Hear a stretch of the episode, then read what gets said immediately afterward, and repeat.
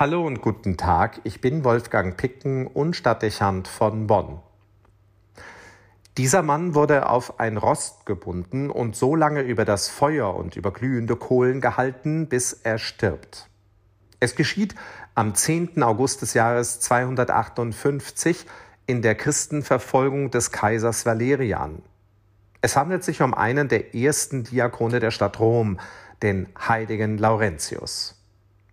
Er verwaltet das kirchliche Vermögen der Gemeinde und versorgt die Armen und Bedürftigen. Der Legende nach wird er unmittelbar nach der Enthauptung von Papst Sixtus II. von den kaiserlichen Behörden festgesetzt und aufgefordert, den Kirchenschatz auszuhändigen.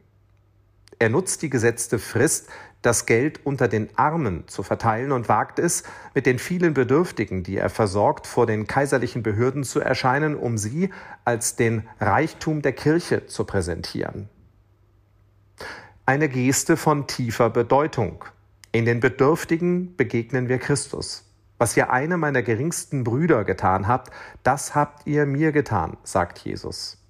Die Notleidenden bieten uns Gelegenheit, das Gebot der Nächstenliebe zu erfüllen. Sie entsprechend als den Schatz der Kirche anzusehen, dürfte dennoch nicht vielen einfallen. Vermutlich würden wir mehr an Kontenstände, Vermögensanlagen und Immobilien denken. Umso sympathischer und richtungsweisender ist diese Geste vielleicht und gerade mit Blick auf das, worauf es in der Kirche der Zukunft ankommt. Das Kapital der Kirche ist der Mensch und im Speziellen derjenige, der der Liebe und Zuwendung bedarf. Das ist ein Gedanke, der bei den gegenwärtigen Überlegungen, wie pastoral und kirchliches Wirken zur Priorisierung ist, besonders bedeutsam sein dürfte. Nicht unwahrscheinlich, dass die Frage der Glaubwürdigkeit sehr unmittelbar damit verknüpft ist. Wie sorgt sich die Kirche um diejenigen, die Hilfe und Zuwendung benötigen? Hat sie bei allen Überlegungen um Zukunftssicherung noch im Blick, was ihr primärer Auftrag ist. Das betrifft nicht nur die Frage nach den Folgen von Kirchenaustritten und rückläufigen Kirchensteuereinnahmen und ihrer Verwendung. Das ist auch eine Anfrage an das ganze kirchliche Reden und Handeln. Hat die Kirche die Bedürftigen im Blick und wüsste sie zu sagen, wen sie heute damit zuerst meint? Wer sind die Armen und Notleidenden unserer Zeit? Diese Frage macht deutlich, dass es nicht nur um materielle Sorgen geht, sondern auch um die Armut der Seele. Möglich, dass die in unserer Wohlstandsgesellschaft weit größer ist. Also wüssten wir, wie der heilige Laurentius nach dem Kapital der Kirche gefragt, zu antworten, was unser Kapital ist? Dem Heiligen des Tages jedenfalls hat es eingebracht, dass man ihn in Rom und in der Weltkirche nicht vergessen hat.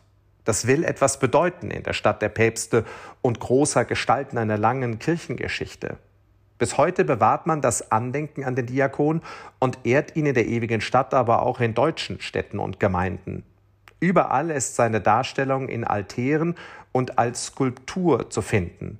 Er trägt ein Gewand mit eckigem Abschluss, die Dalmatik, was auf seinen diakonalen Dienst in der Liturgie hinweist, und hält ein Rost in den Händen, um auf den Umstand zu verweisen, über den er zum Tod gekommen ist. Deutlich wird damit auch, dass mit dem Dienst an den Armen und einer klaren Sprache, die Staat und Gesellschaft, aber auch Kirche auf soziale Defizite hinweist, nicht mit Wohlwollen und Zustimmung zu rechnen ist. Schnell werden solche Hinweise beschwichtigend wahrgenommen und nimmt man es zum Anlass, auf die vielen wohltätigen Aktivitäten zu verweisen, die es eh schon gibt. Gerne wird als Störenfried oder idealistischer Weltverbesserer verstanden, wer die soziale Frage allzu deutlich stellt und auf Missstände hinweist. Man macht sich keine Freunde, wenn solches Sprechen über Feiertagsreden hinausgeht und grundsätzlich wird. Allzu schnell gerät man dann in das politische Kreuzfeuer. Aber Papst Franziskus machte in der Tradition des heiligen Laurentius darauf aufmerksam, dass die Moderne hier zuerst ansetzen muss. Sein Appell, immer an die Ränder der Gesellschaft zu gehen, ist eindeutig. Verdächtig nur, wie gerne dieser Satz zitiert und wie leichtfertig er bejaht wird. Schlimm ist nicht, dass es sozialen Reformbedarf in Gesellschaft und Kirche gibt. Ungewöhnlich auch nicht, dass das Leben der Kirche der Erinnerung daran braucht, wer ihr Kapital und was ihr Auftrag ist. Das ist die Realität zu jeder Zeit. Tragisch aber, wenn es überheert und nicht ernst genommen würde. Das würde von einer saturierten Haltung sprechen, von der weder Erneuerung noch Zukunft zu erwarten ist. Wolfgang Picken für den Podcast Spitzen aus Kirche und Politik.